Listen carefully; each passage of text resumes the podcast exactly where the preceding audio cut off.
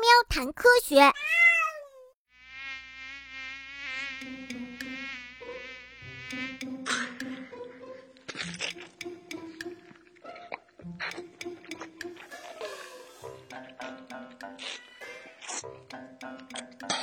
吃的可真爽！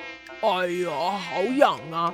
昨天那些破蚊子咬过我的地方，今天都被我挠破了，现在已经结痂了，可是还是那么的痒，哦，好难受啊！血小板来的正好，嘿，怎么样？血无处可流了吧？哎呀，好痒啊！实在忍不住了，只能拼命的挠腿，结果一不小心就挠破了痂。皮肤里流出了红红的血，天天不是摔破皮，就是被划伤。我可怜的身体到处都是大大小小的痂，而且还那么痒。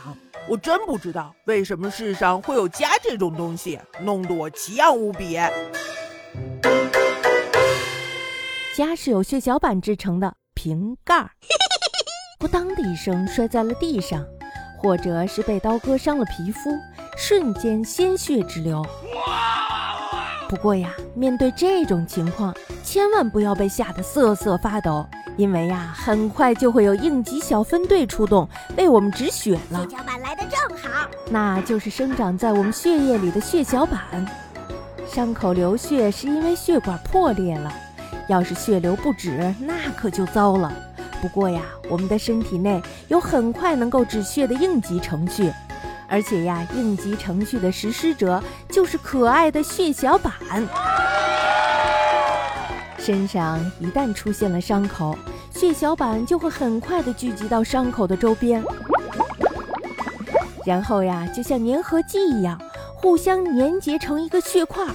这个小小的血块呀，就是来阻止我们流血的盖子。在这个盖子里呀，还会出现像细线一样的东西，它们被我们称之为纤维蛋白。这些细线状的东西会把红血球还有白血球紧紧地绑在一起，使血块变得更加坚硬，能更好地堵住伤口，最终呢，形成了我们肉眼可以看见的痂。那么，被蚊子或者是水蛭叮咬而流血的时候，血液为什么不会凝固呢？我们在上面讲了，是不是？这就是因为呀，蚊子和水蛭的嘴里存在着一种能够溶解血液的特殊物质。